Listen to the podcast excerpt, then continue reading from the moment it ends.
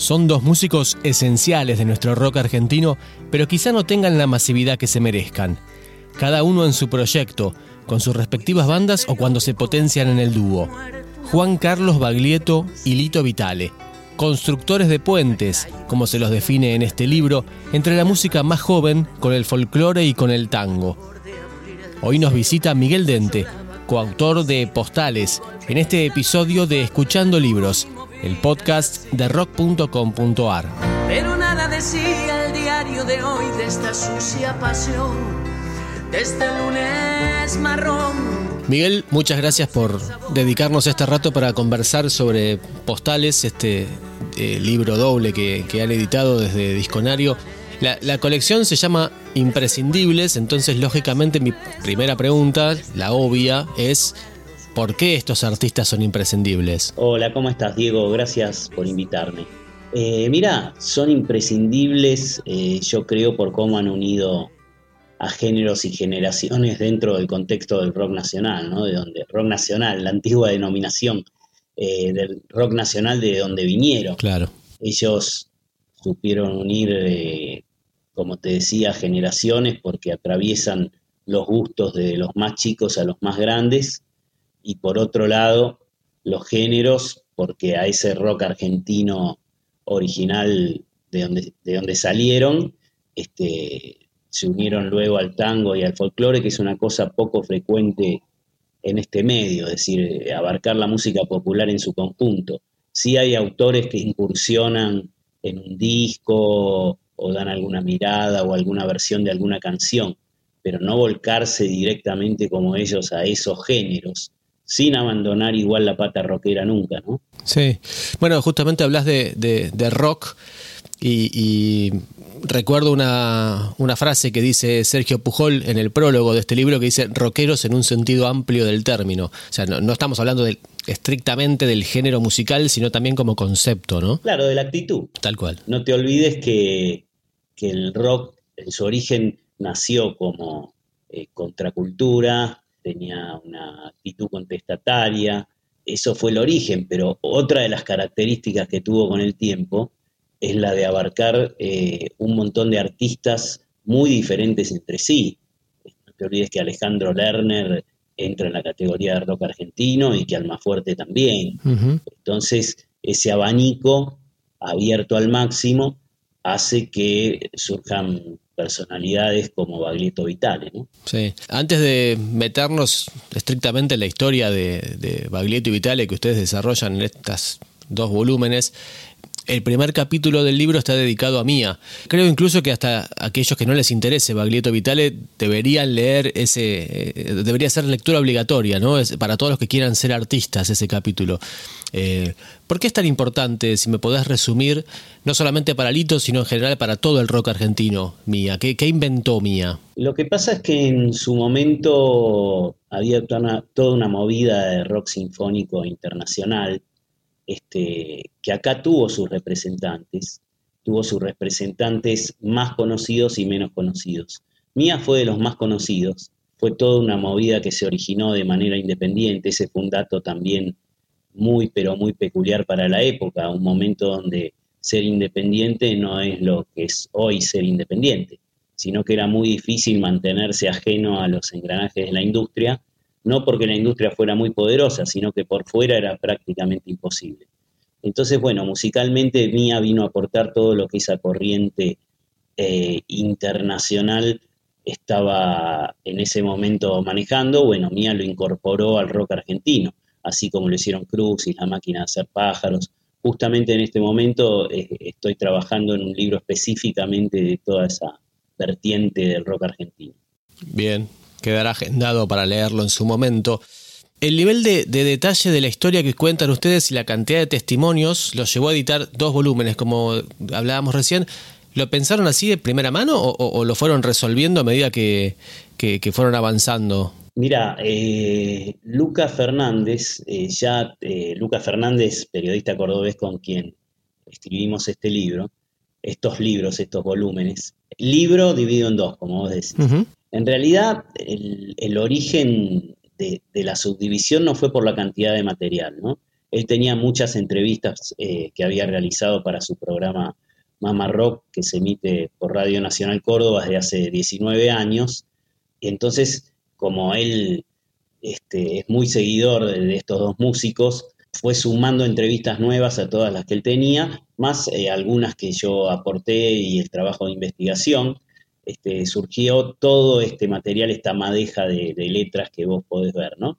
En realidad el origen, como te decía, no es por la cantidad de material, sino eh, yo me acordé de cuando Molinari, el guitarrista y autor con color humano, había, estaba atravesando la crisis del vinilo y el Miro dijo, no, lo vamos a desdoblar en dos discos. Color humano fue ese disco doble donde aparece en una portada de frente y en otra de espaldas. Sí.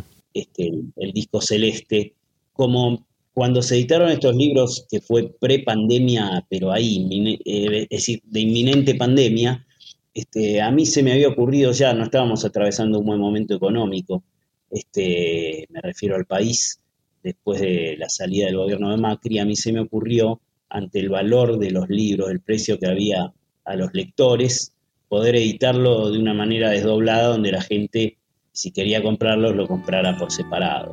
La vida es una moneda.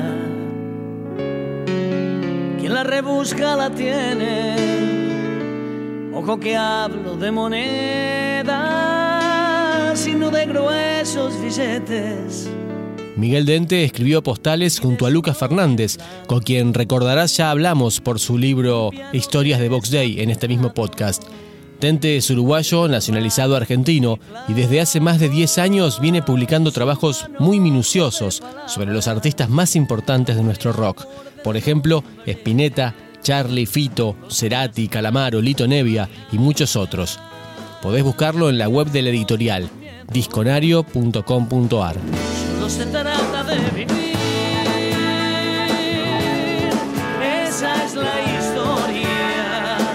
Vamos a, aquellos comienzos de los 80, ya con Baglietto que, tocaba con, una selección de músicos, ¿no? Goldín, Silvena Garré, ayúdame, Abonicio, Fandermole, Fito. Claro, la trova rosarina, una cosa era la trova rosarina por un lado, otra cosa también eran los músicos que tocaban con Baglietto. Algunos de los miembros de la trova rosarina no eh, tocaban con Baglietto, pero sí eran proveedores de, de los temas. Claro. Entonces, era una conjunción eran este, un seleccionado que no sabía que era un seleccionado, porque como estaban todos arrancando, claro. pero bueno, hoy eh, terminaron en 2019 tocando todos juntos en el Colón. Quiere decir que el tiempo dijo que eran un seleccionado.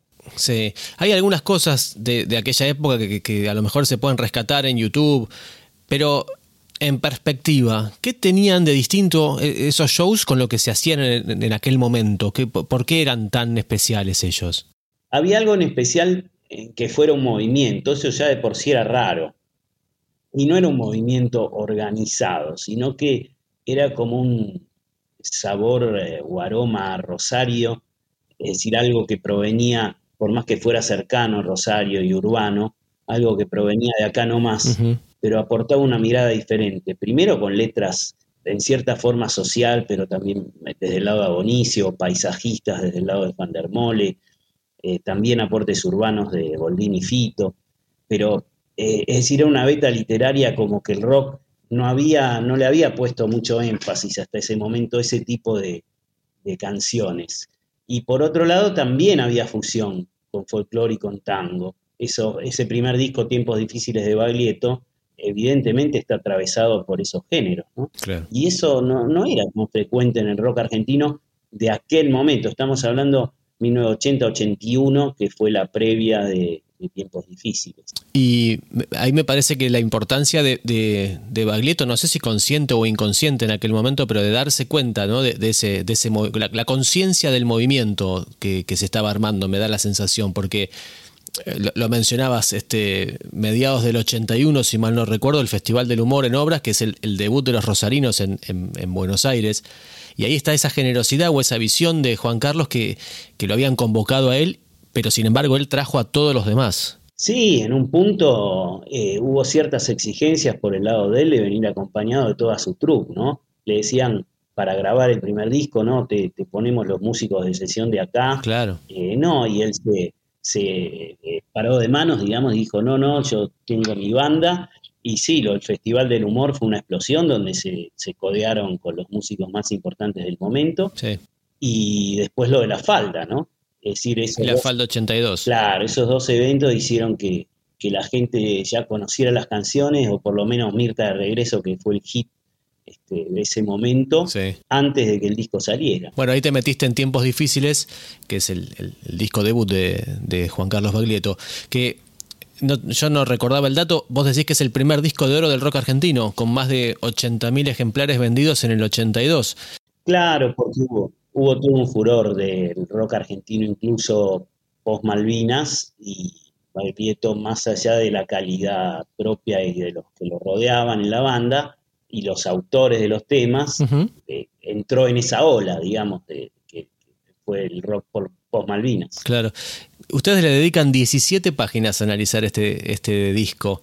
¿Qué cambió ese álbum? ¿Qué, lo hace único? No, era un poco lo que te decía de, de esa mirada que le dieron los rosarinos a las letras y a la música, es decir, una impronta diferente en la parte letrística, totalmente distinta a lo que se venía a decir. No era la poesía de Spinetta, por un lado, ni las letras más del, rock tradicional, del nena.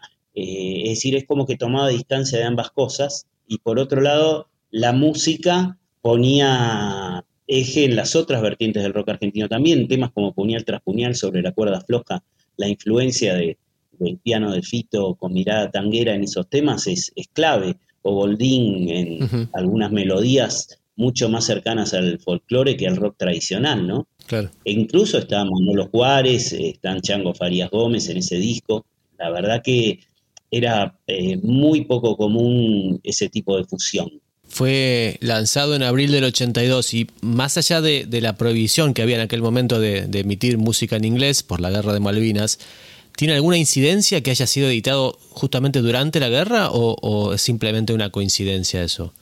No, yo creo que fue una coincidencia porque ellos venían con sus tiempos, eh, que eran los que manejaba la compañía, y bueno, no hay un dato específico de que la compañía lo haya editado en ese momento en relación a la guerra. Sí, el título, este, a ver, daba como para que acompañara lo que era el contexto, pero igual ese título este, ya podría haber sido aplicado del 76 para adelante, ¿no? Ustedes acompañan la, edición, cada capítulo en realidad, con, un montón de fotos de, muy buena calidad. ¿Cómo las rescataron? ¿De dónde salieron esas fotos?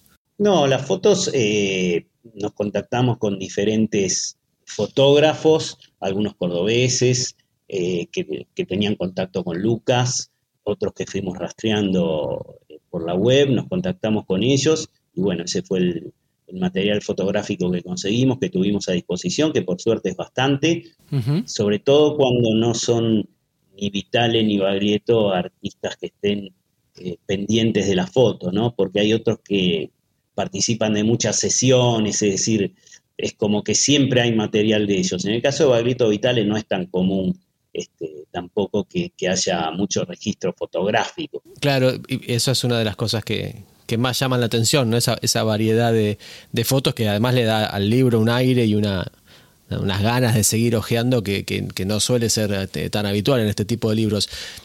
Yendo puntualmente a, la, característica de Baglietto como, como intérprete, es eh, muy, muy linda la frase que ustedes rescatan de Fito sobre las cosas tienen movimiento, la canción que compone él, que dice, y lo voy a eh, citar, dice, Juan se apropia de un tema, le da sentido y con su interpretación la revive.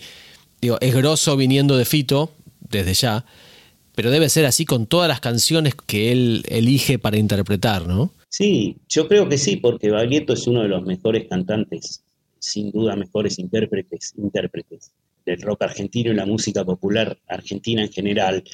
Y sí, es evidente que él, él estudia mucho la elección de los temas, eh, no solo la parte letra, música, sino cómo calza en su perfil esa canción. Es decir, tiene que como que reunirse varias, reunir varios requisitos como para que él los pueda cantar. Si no, eh, siempre dice también que no puede cantarle a cosas que sean ajenas a, su personalidad o ajenas a su entorno, es decir, temas folclóricos, por ejemplo, que estén vinculados a ambientes que él no suele caminar o tradiciones del tango que él no tiene como vivencias propias, es decir, tiene que adaptarse a lo que es la personalidad de él. Y eso, calculo yo, no es tan fácil para generar un repertorio propio. Claro.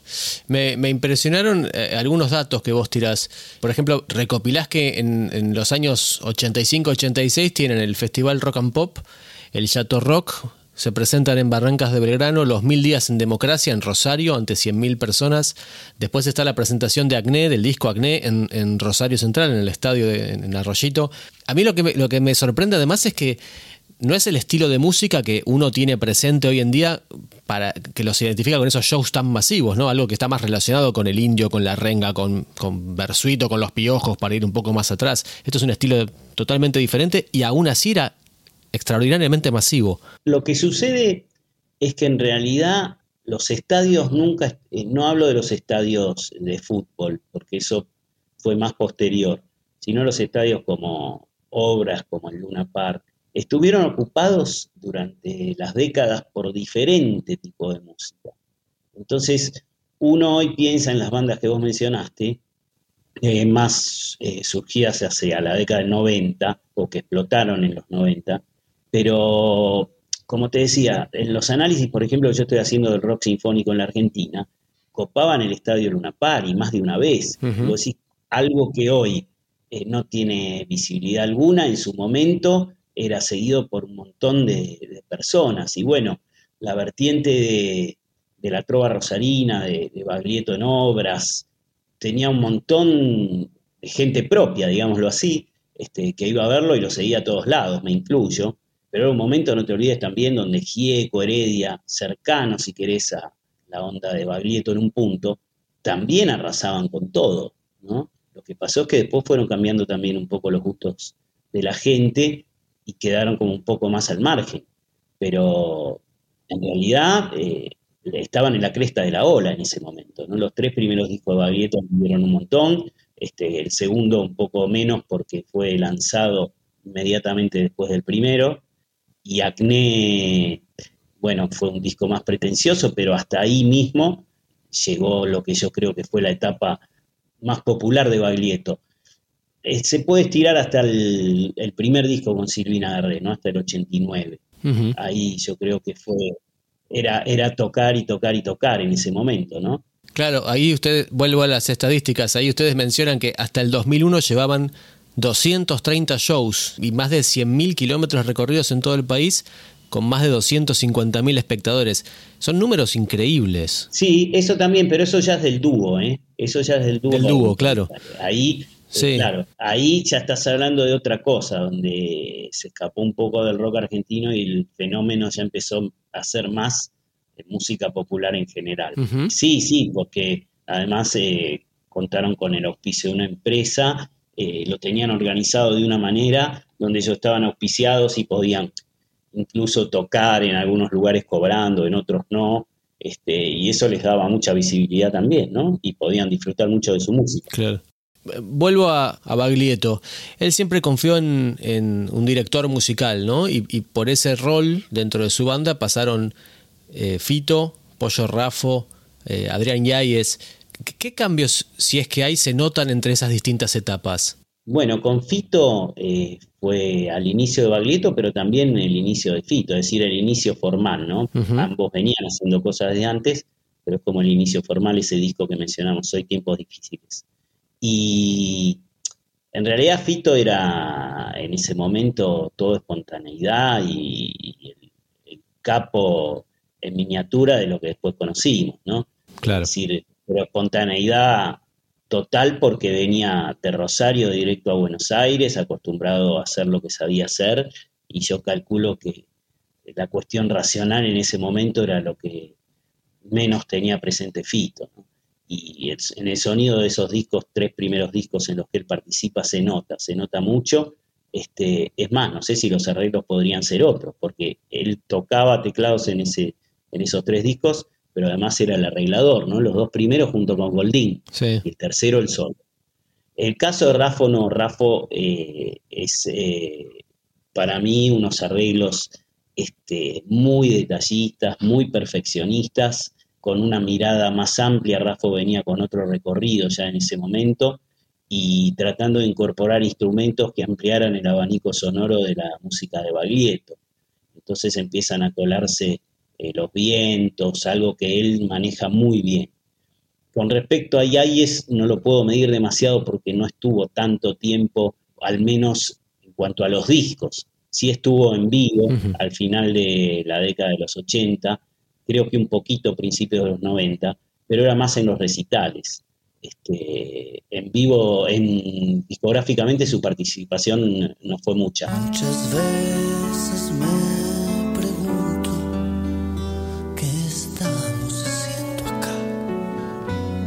La obsesión del trabajo va disco a disco, tema a tema, reconstruyendo cómo fue que se eligió cada canción, que se arregló y que se grabó.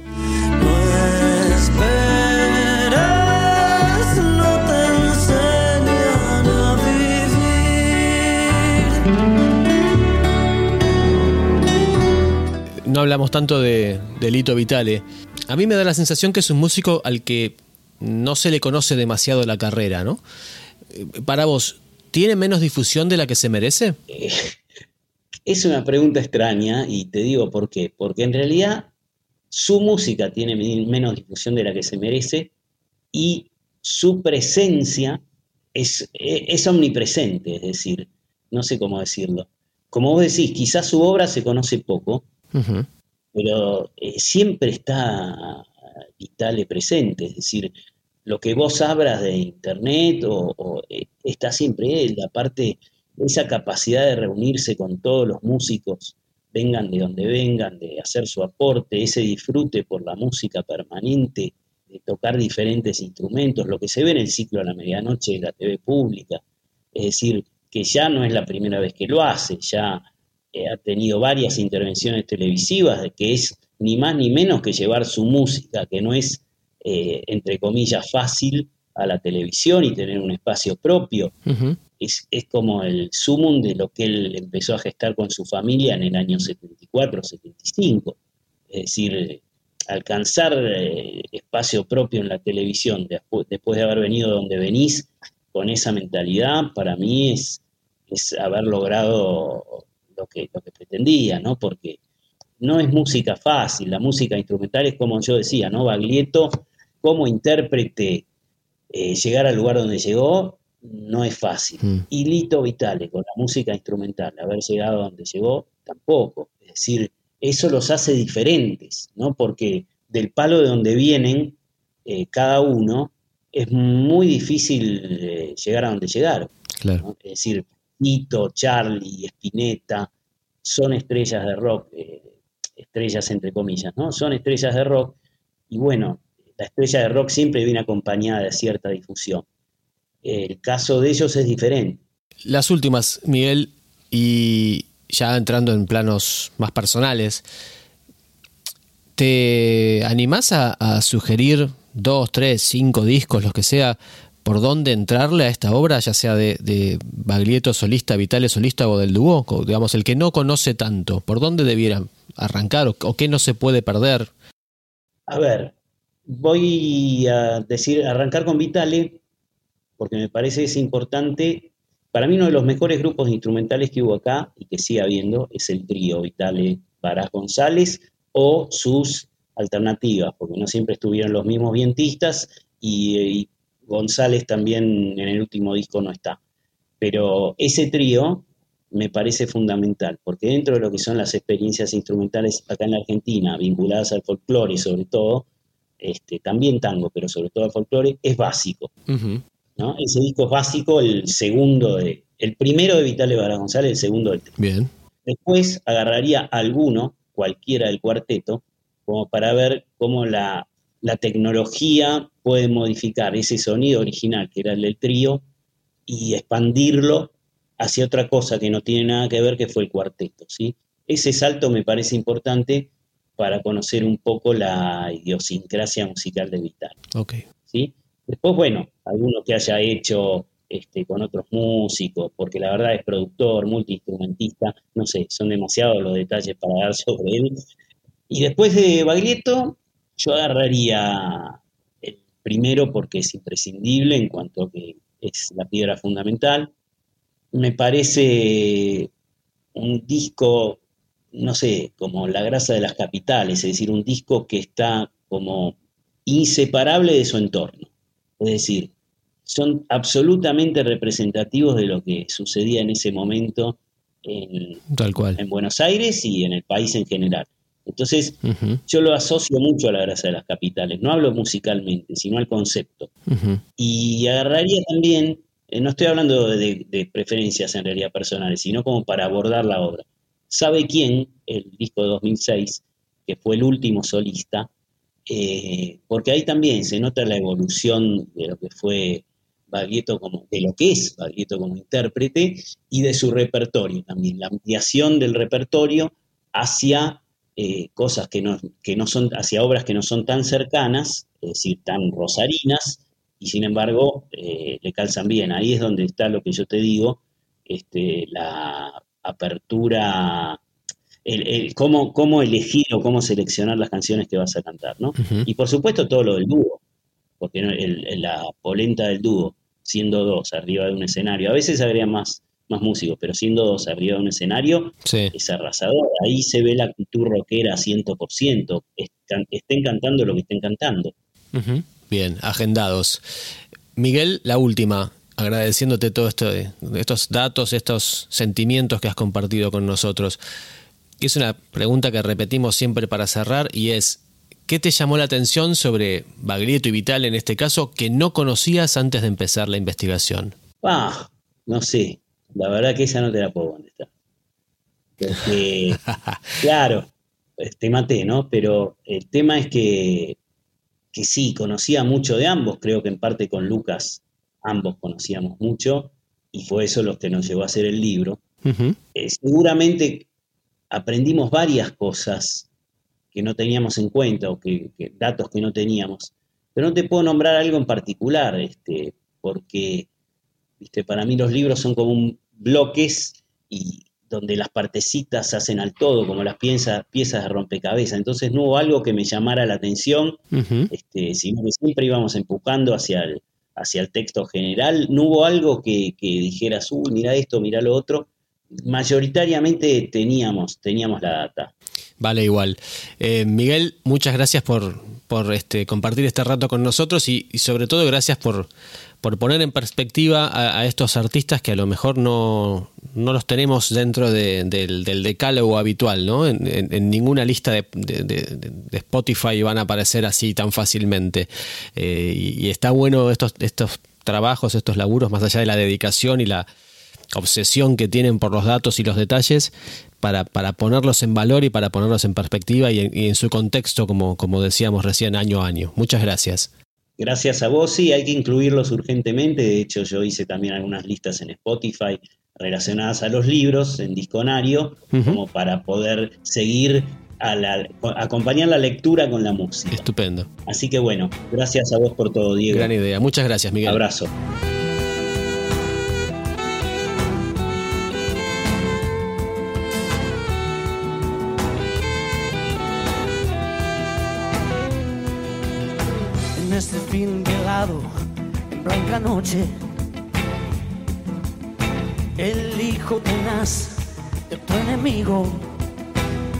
Escuchando Libros es un podcast de rock.com.ar, pionero en la Argentina en la producción de contenidos multimedia vinculados a la música.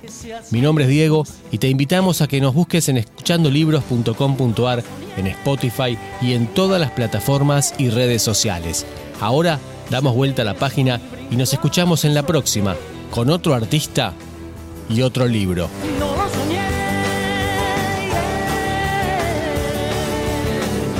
Se ofreció mejor que nunca.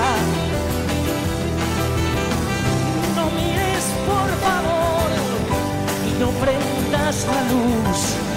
Tu imagen se